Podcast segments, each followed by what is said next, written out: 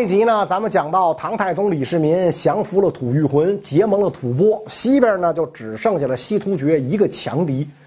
唐太宗的时候啊，西突厥可以说是中亚一带的霸主，势力范围往北到阿尔泰山，往南到今天的克什米尔，西边呢跟波斯帝国接壤，东边隔着玉门关跟唐朝相邻，玉门关往西。是西域啊，这一片的这个小国啊，基本上都是西突厥的小弟。由于位置的关系，西突厥跟唐朝呢没有太多利益冲突，而且西突厥的精力啊也是放在西边，他们的主要战略是联合拜占庭帝国对付波斯。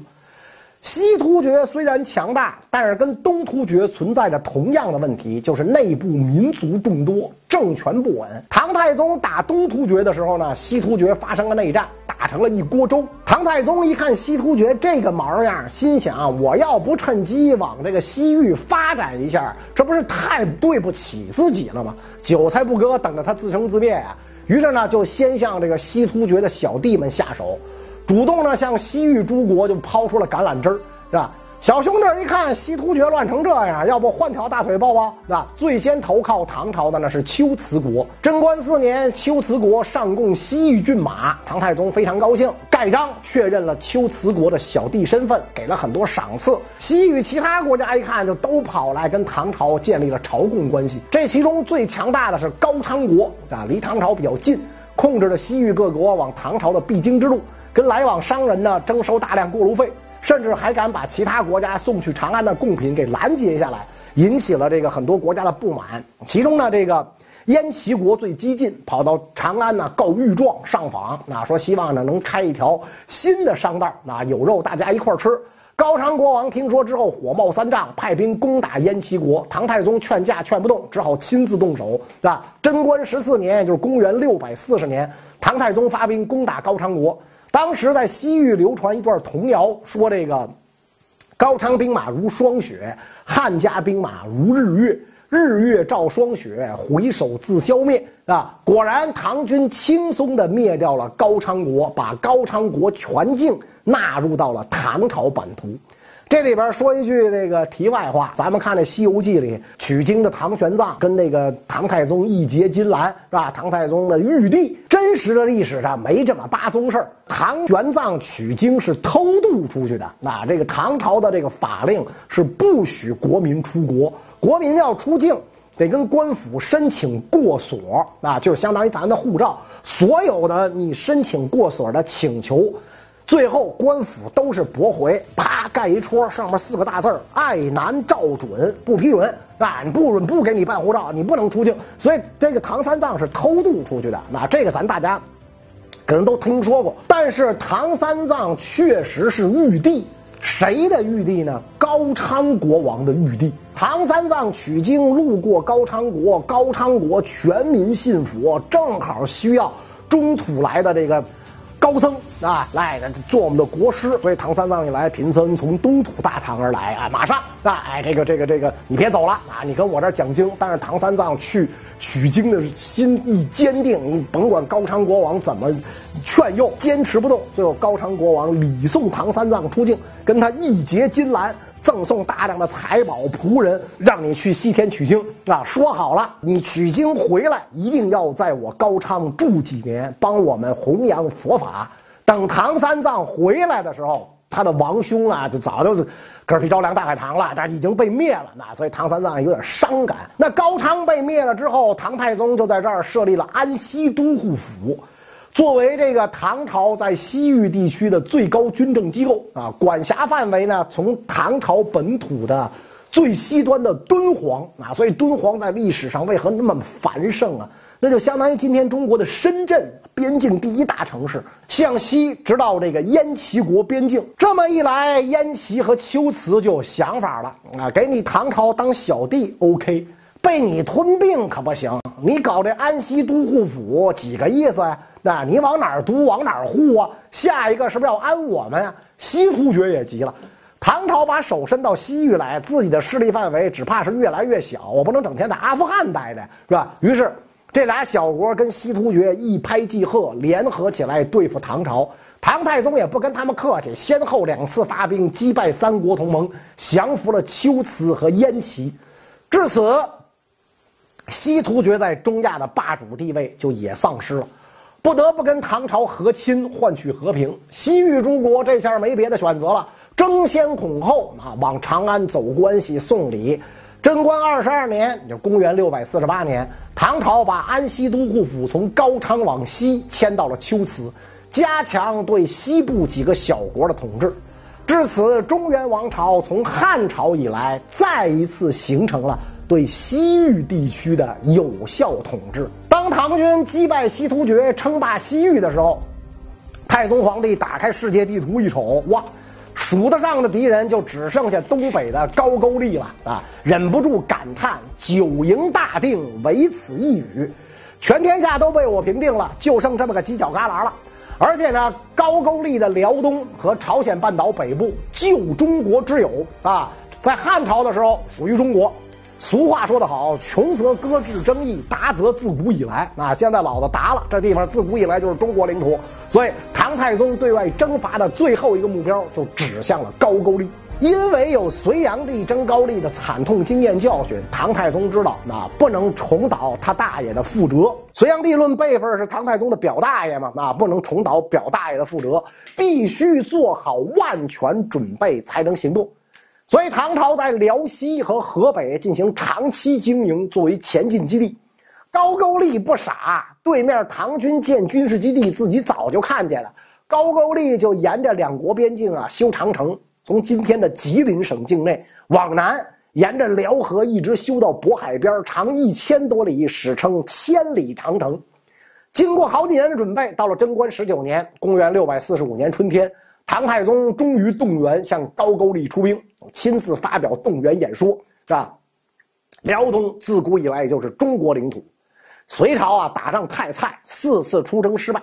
考虑到朕年岁还行，这就带着弟兄们去把高句丽拿下来，一雪中国人民的耻辱啊！高句丽当年打败了隋军之后，把这个斩首的隋军的头颅铸成金冠，在这个这个这个高隋边境侮辱这个隋朝啊！就是拿人头垒成那个就是方丘啊，这个金字塔上那种东西叫做金冠啊，北京的京是吧？观察的观叫金冠，这就是。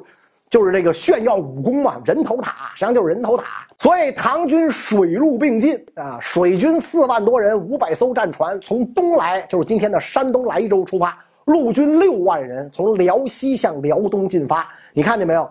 唐军出兵的数字远远少于隋军，为什么？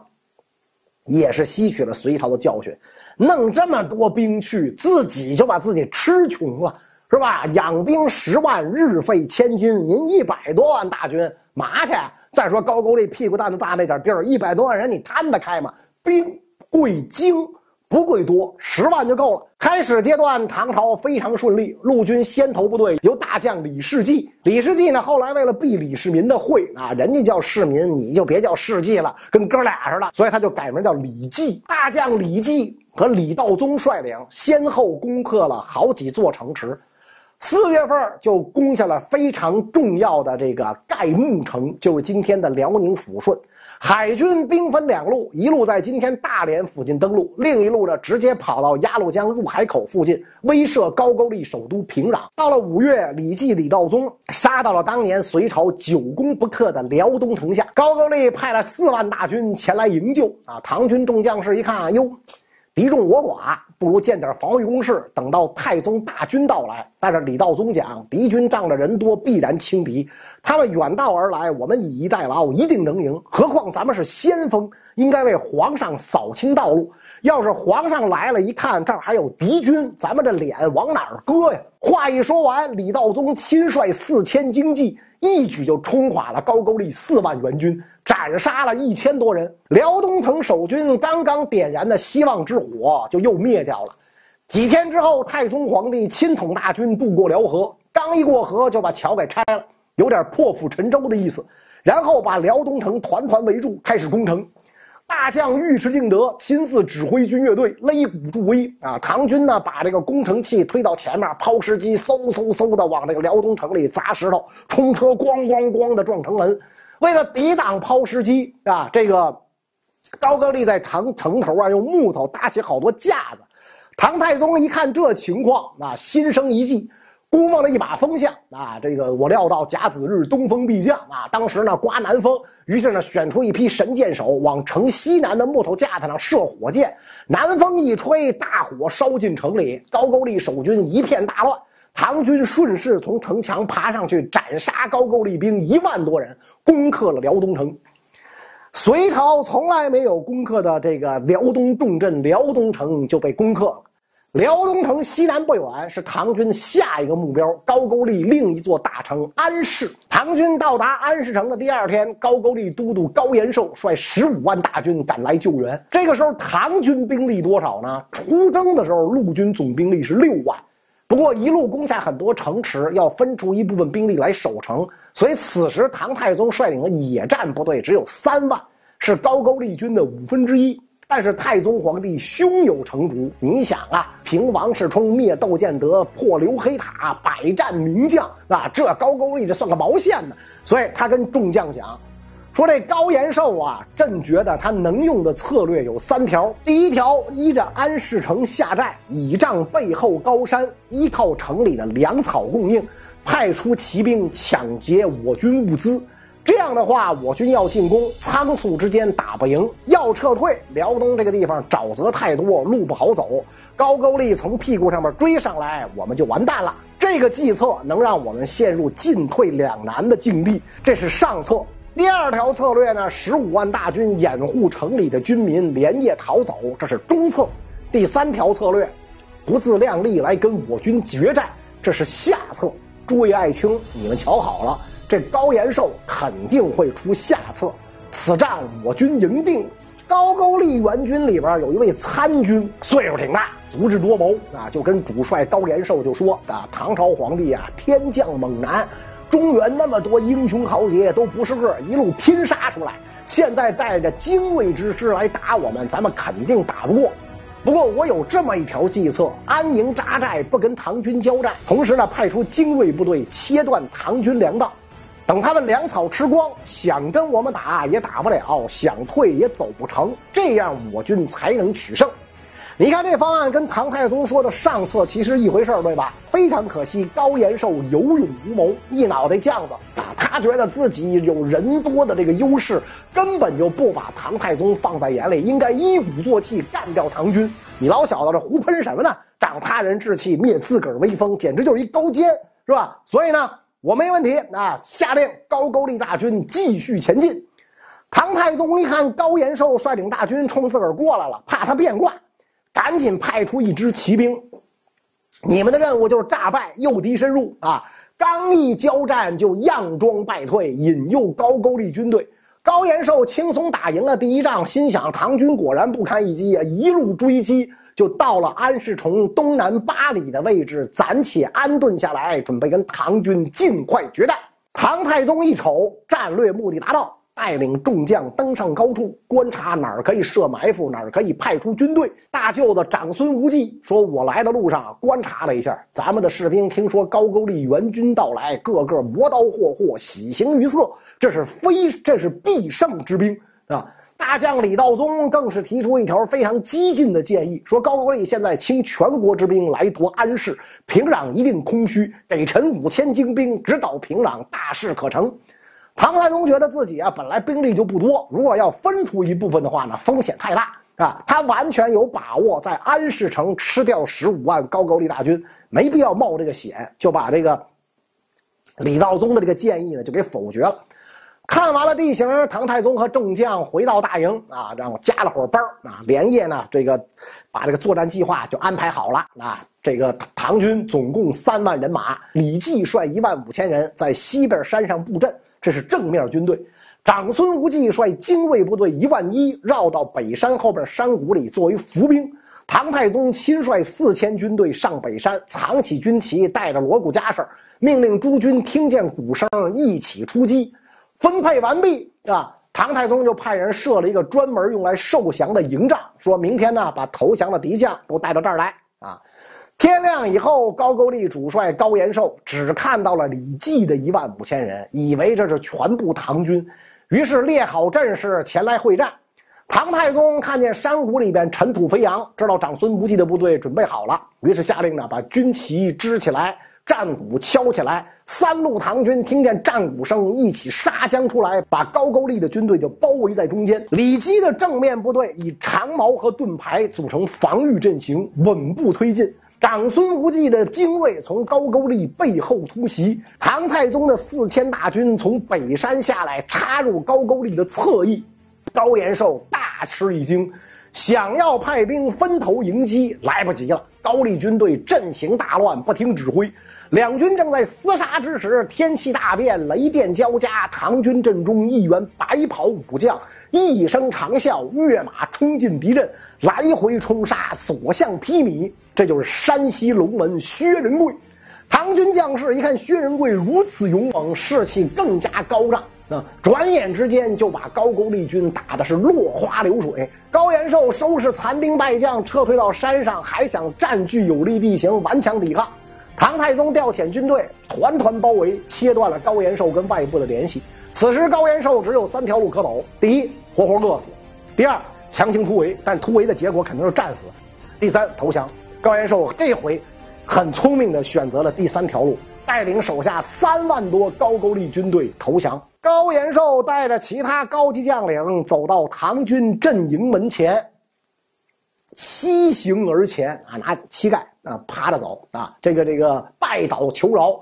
唐太宗志得意满，跟高延寿讲：“你们这些东夷跳梁小丑，还敢跟天子打吗？”唐军击败了高句丽援军，这一下呢，可以继续的专心围攻安市城。